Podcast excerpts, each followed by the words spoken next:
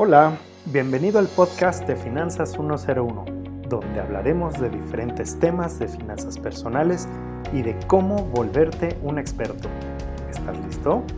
Inhala profundo y abre tu mente, porque empezamos en 3, 2, 1.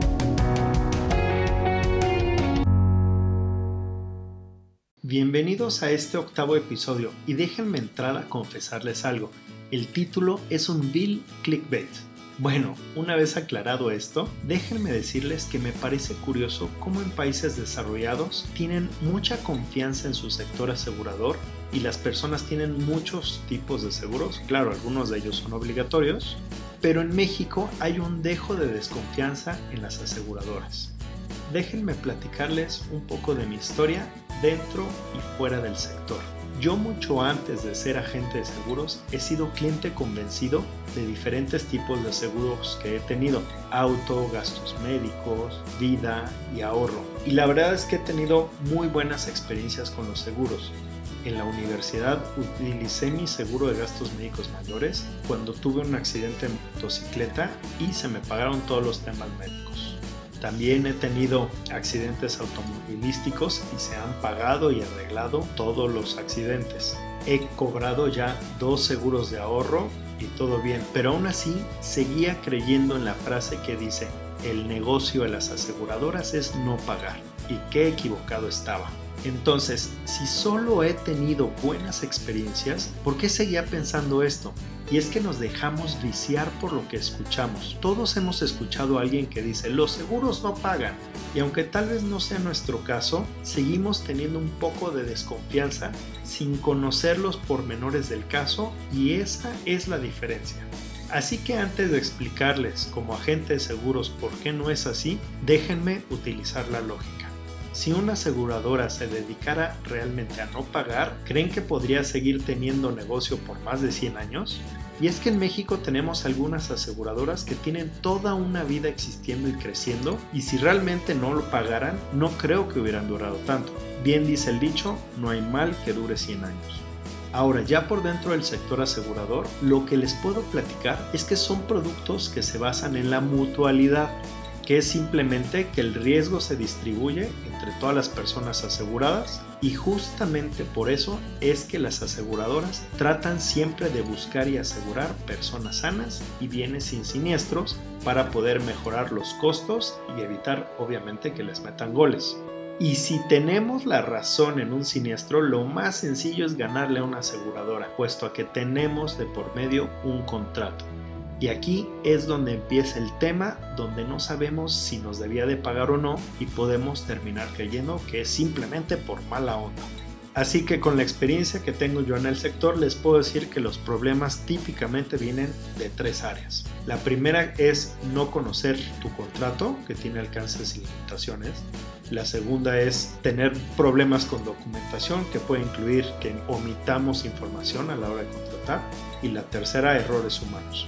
Vamos a desmenuzar cada una de ellas. En la primera, pues al tener un contrato, en este contrato vienen a lo que se obligan ambas partes por un lado la aseguradora y por el otro el asegurado. Y ahí viene muy claro el tema de las exclusiones, a lo que a veces le llaman las letras chiquitas, que en realidad mínimo son del mismo tamaño del texto y he visto condiciones generales que hasta las ponen más grandes y en negritas, porque precisamente la intención de las aseguradoras es ser lo más claro posible en estos temas.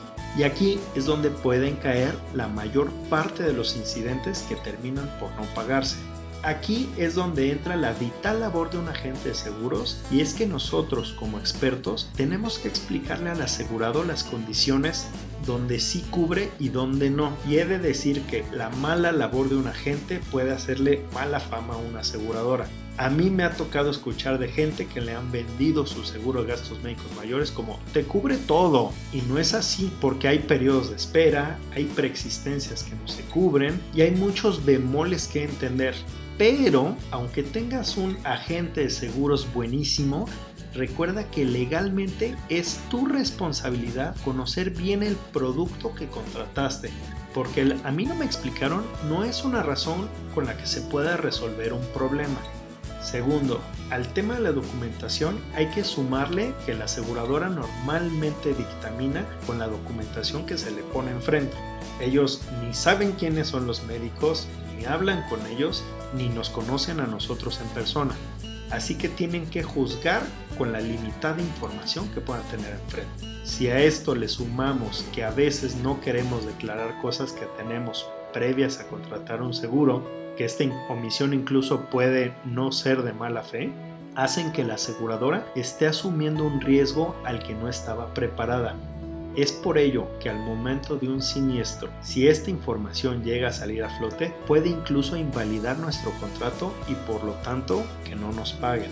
Ahora, si el caso está bien y es un tema de burocracia, en donde muchas veces entregamos mal requisitados los documentos, esto genera problemas. Las aseguradoras son entes muy cuadradas en el sentido de que les tenemos que entregar los documentos exactamente como ellos piden. De lo contrario, el trámite simplemente no avanzará. Y tres, finalmente el error humano. Puesto que todos estamos sujetos a equivocarnos, pueden suceder cosas que terminen generando una mala experiencia y aquí es también donde entra la labor de la gente. Muchas veces el tema es tener suficiente paciencia y voluntad para que nosotros podamos hacer nuestro trabajo y destrabar y ayudarte a resolver las situaciones. Espero que con esto pueda brindar un poco de luz y ayudar a esclarecer las situaciones en donde una aseguradora va o no va a pagar. Recuerda que es vital que en todo este proceso estés muy de cerca con tu agente, que es quien te va a guiar en este proceso que puede llegar a ser tedioso y frustrante si no sabemos navegar en este mundo. Así que acércate y asesórate con expertos como yo para evitar en la medida de lo posible las malas experiencias que te pueden dejar un mal sabor de boca.